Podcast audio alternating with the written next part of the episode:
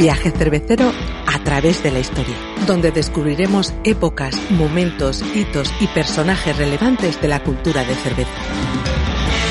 Quizás con una estrella Galicia en la mano. En la alta Edad Media, una parte considerable de la elaboración de cerveza se hacía en los hogares. Era una tarea de la que solían ocuparse las mujeres. Y con los esteventes incluso era posible sacarse unas monedas para la familia en un periodo de pobreza generalizada. Era una sociedad antigua de monjes, guerreros y labriegos. Fue un tiempo de escasez y de supervivencia con el impacto sórdido que tuvo la peste negra, que fue la más letal epidemia de todo el medievo.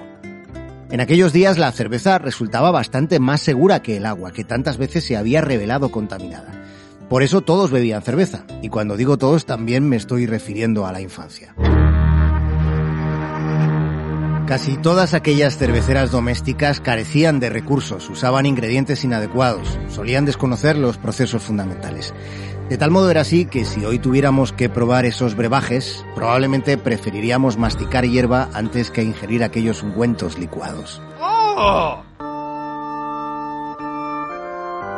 En el medievo, si se quería probar una buena cerveza en tiempos tan esquivos, lo mejor era tratar con los monjes.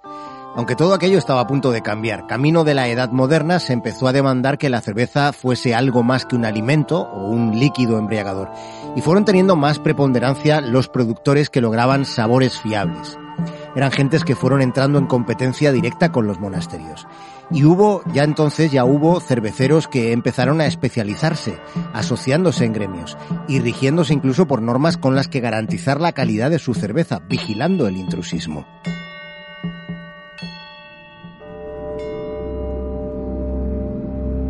Aquellos primeros cerveceros comerciales tenían difícil progresar, habiendo como había monasterios donde se elaboraba el líquido espumoso. Pero de repente llegó la bocanada hedionda de la enfermedad más contagiosa, llegó la peste negra con su inaudito rastro de muerte y miseria. Y en poco más de un lustro fallecieron 48 millones de personas en el continente. Y los primeros en caer fueron los monjes, eran comunidades cerradas y en muchos casos dedicadas al auxilio de los enfermos. La peste fue una hecatombe demográfica. Las vidas que se perdieron en seis años tardarían dos centurias en recuperarse. Así que después de, un proceso tan funesto, los supervivientes se reorganizaron de un modo distinto. Hubo un cambio profundo. Había escasez de mano de obra. Los nobles, los terratenientes, los nuevos ricos buscaban medios de negocio más rentables. Y entre ellos apareció la producción de cerveza. Fue en un mercado al final del medievo que estuvo controlado por una poderosa asociación. Era un clan que trascendía a las comarcas nacionales. La Liga Hanseática empieza a organizarse en la segunda mitad del siglo XIV. Era una federación comercial de ciudades del norte. Sus representantes pertenecían a Alemania, Países Bajos, Suecia, Polonia o Rusia. La enorme influencia de aquella organización supuso que durante dos siglos prácticamente la única cerveza que se comercializaba en Europa provenía de algunas de las ciudades de la Liga.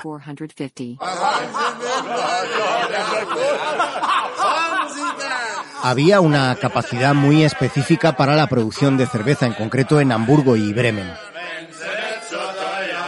En Bremen operaba uno de los gremios cerveceros más antiguos y poderosos de la Edad Media. La Hansa no solo tenía una amplia red de distribución, también disponía de un gran producto, era una bebida consistente.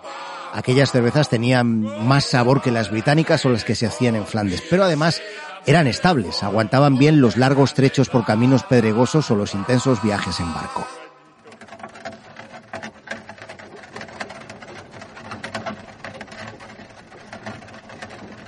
Desde la ciudad hanseática de Einbeck, en la Baja Sajonia, se transportaban barriles que se llevaban por los caminos hasta alcanzar los puertos del Báltico los del Mar del Norte. Y desde allí los barcos zarpaban con cerveza en el interior de sus bodegas.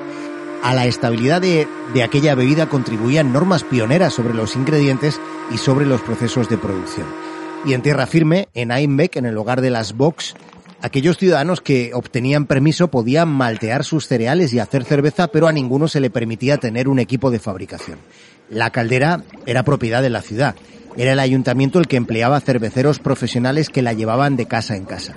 De hecho, el maestro cervecero era un funcionario municipal. Era el encargado de controlar la malta, tenía que supervisar el proceso de elaboración y tenía que certificar si procedía, solo si procedía, el producto ya terminado antes de que pudiera venderse o exportarse. La Liga de la Cerveza, además de su red comercial para las exportaciones, además ofrecía acceso seguro a las materias primas. La Hansa fue pionera en el uso del lúpulo. El lúpulo es una planta enredadera que nos aporta una flor maravillosa, imprescindible para elaborar cerveza. Aporta a la cerveza tres propiedades fundamentales, sabor, amargor y aroma.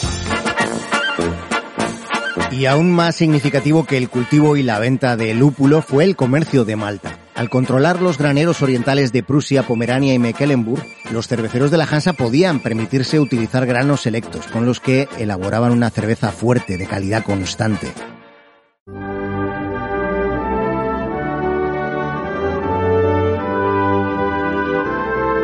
La liga hanseática se mantuvo sólida hasta que llegó el declive y lo marcaron la expansión de Rusia y la guerra de los 30 años.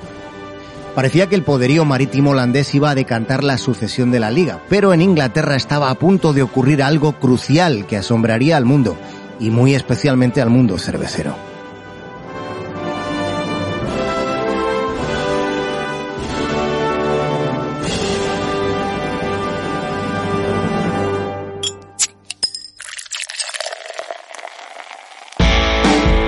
Viaje cervecero a través de la historia, donde descubriremos épocas, momentos, hitos y personajes relevantes de la cultura de cerveza. Quizás con una estrella Galicia en la mano.